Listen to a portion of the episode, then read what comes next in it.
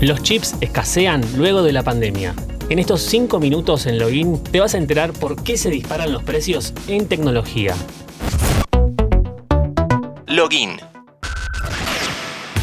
Hola, ¿cómo estás? La aparición del COVID-19 a inicios de 2020 destapó una serie de inconvenientes en la cadena de suministro que a día de hoy no se sabe cuándo terminarán.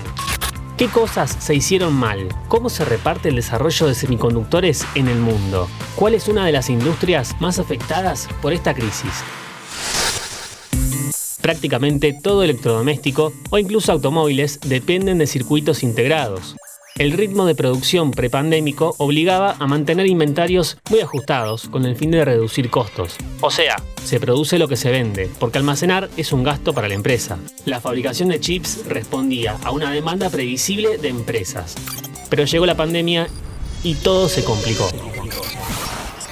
Las fábricas líderes del mundo en materia de chips, en especial de países como China, Corea del Sur y Taiwán, se vieron muy afectadas por la propagación del coronavirus. Debido a que los trabajadores enfermaron o estaban confinados, muchas fábricas cerraron o se vieron obligadas a disminuir su producción. Las navieras recortaron sus horarios para anticiparse a la caída de la demanda en el transporte de mercancía a todo el mundo. Acá se empezó a hacer todo mal.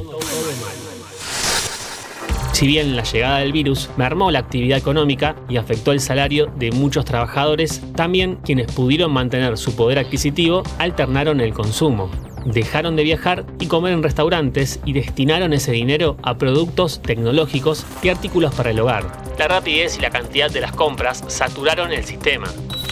Las fábricas, cuya producción tiende a ser bastante predecible, redoblaron su capacidad para hacer frente al incremento de pedidos. Por otra parte, casi siempre las fábricas tienen que comprar componentes para producir lo que exportan.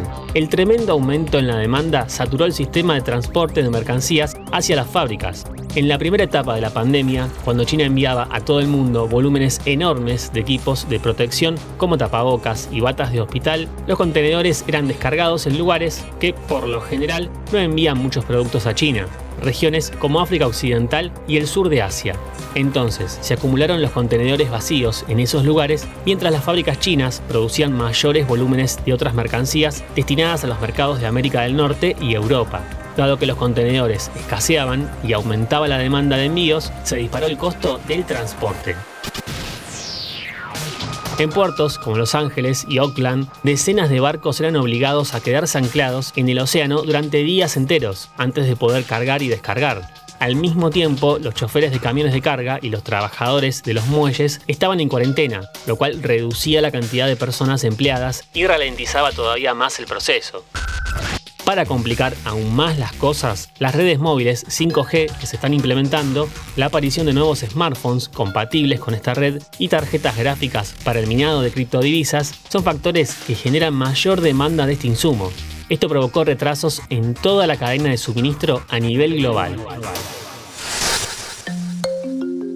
Como verán, el mercado tecnológico depende de Asia para subsistir, aunque las empresas americanas como Qualcomm o Intel son las que más suenan cuando se habla de microchips, lo cierto es que estas firmas son las que los desarrollan y venden, pero la fabricación y el ensamblaje se realiza en Taiwán y Corea del Sur, donde la industria está al límite.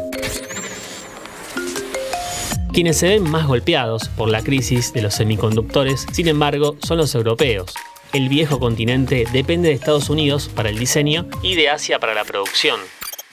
En Alemania se está sintiendo mucho la falta de chips y llegó hasta la planta de Volkswagen en Córdoba, Argentina, que tuvo que suspender su producción por unas semanas por este faltante.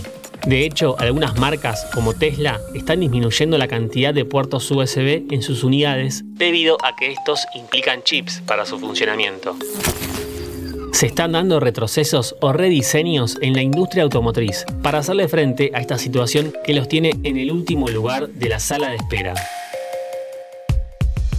Falta para que esto se resuelva. Vaticinan recién para 2023. Mientras tanto, te invito a que nos sigas en Spotify para más noticias e historias de tecnología y videojuegos. Esto es Login. Mi nombre es Lean Jiménez y nos vemos en la próxima partida.